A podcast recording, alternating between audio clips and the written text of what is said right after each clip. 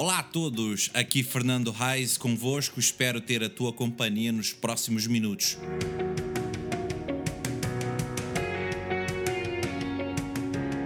Para este podcast, ou tentativa de podcast. Não, a sério.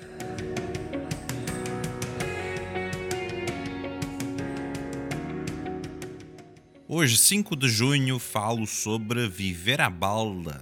Até já.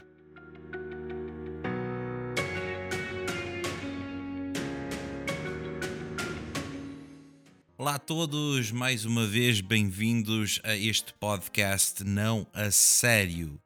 Uh, no episódio de hoje quero usar uma expressão interessante uh, que, que, chamo ela de viver à balda. Em outras palavras, quero pensar um bocado sobre viver, a, a viver à toa, viver desordenadamente. Eu acho que isso seria um bom sinónimo um bom paralelo desta expressão viver à balda.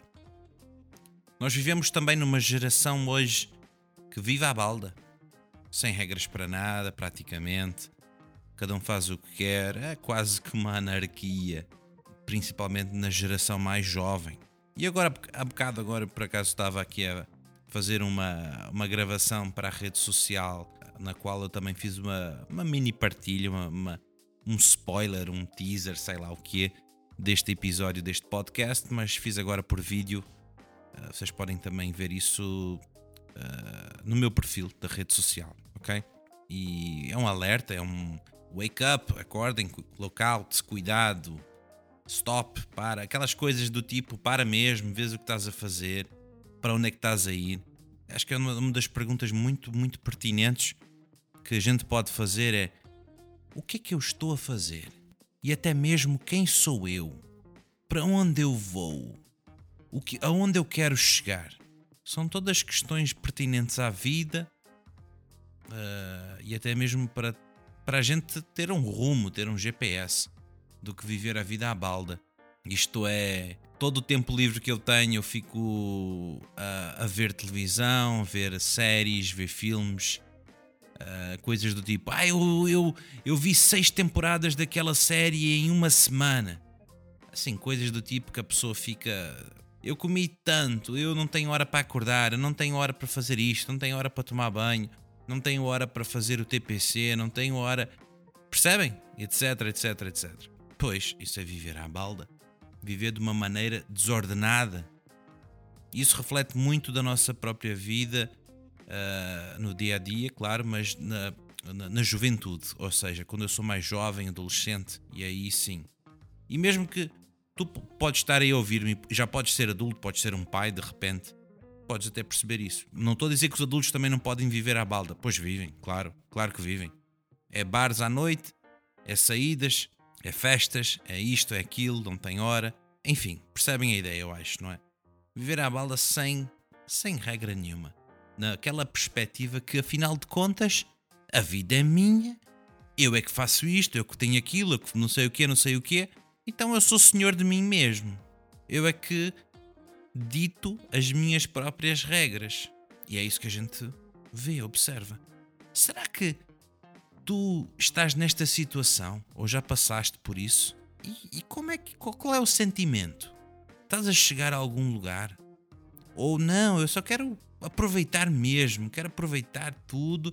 Olha, posso dizer-te aqui que infelizmente uh, a primeira vez que eu tive a minha experiência de aconselhamento, eu também tinha meus meus 27, 26, 27 anos mais ou menos, uh, e chegou um jovem à minha beira, uh, ele devia ter acho que pá, uns 20 anos acho que entre, entre 19, 20, 21 no máximo. Ele disse assim: a primeira coisa que ele me disse que eu não vou esquecer nunca, na minha primeira experiência de aconselhamento.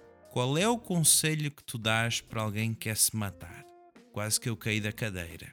Em 10 segundos eu fiquei cá a pensar comigo: o que é que eu vou dizer para este gajo? Que é que eu vou dizer para ele?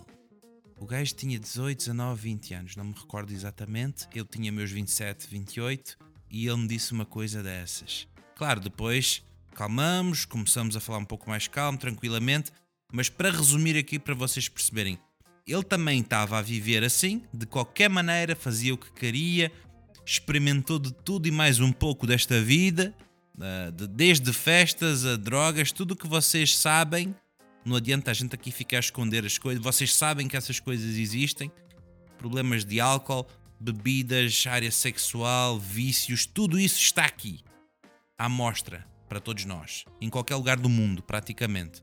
E ele experimentou tudo isso e chegou a uma conclusão assim: já experimentei de tudo, não, não tenho mais alegria, não tenho mais prazer de viver, então ele já queria tirar a própria vida, ele queria se matar. E foi aí sim que eu tive a oportunidade uh, de apresentar uma, uma esperança, uma luz para ele que ele nunca tinha experimentado. E isso chama-se Jesus. Talvez para ti pode ser a mesma coisa.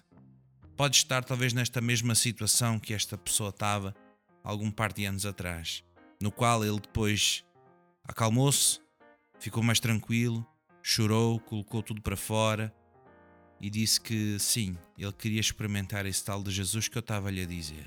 E tu? O que é que tu vais fazer? Qual é a tua posição? Queres dar uma oportunidade a esse tal de Jesus?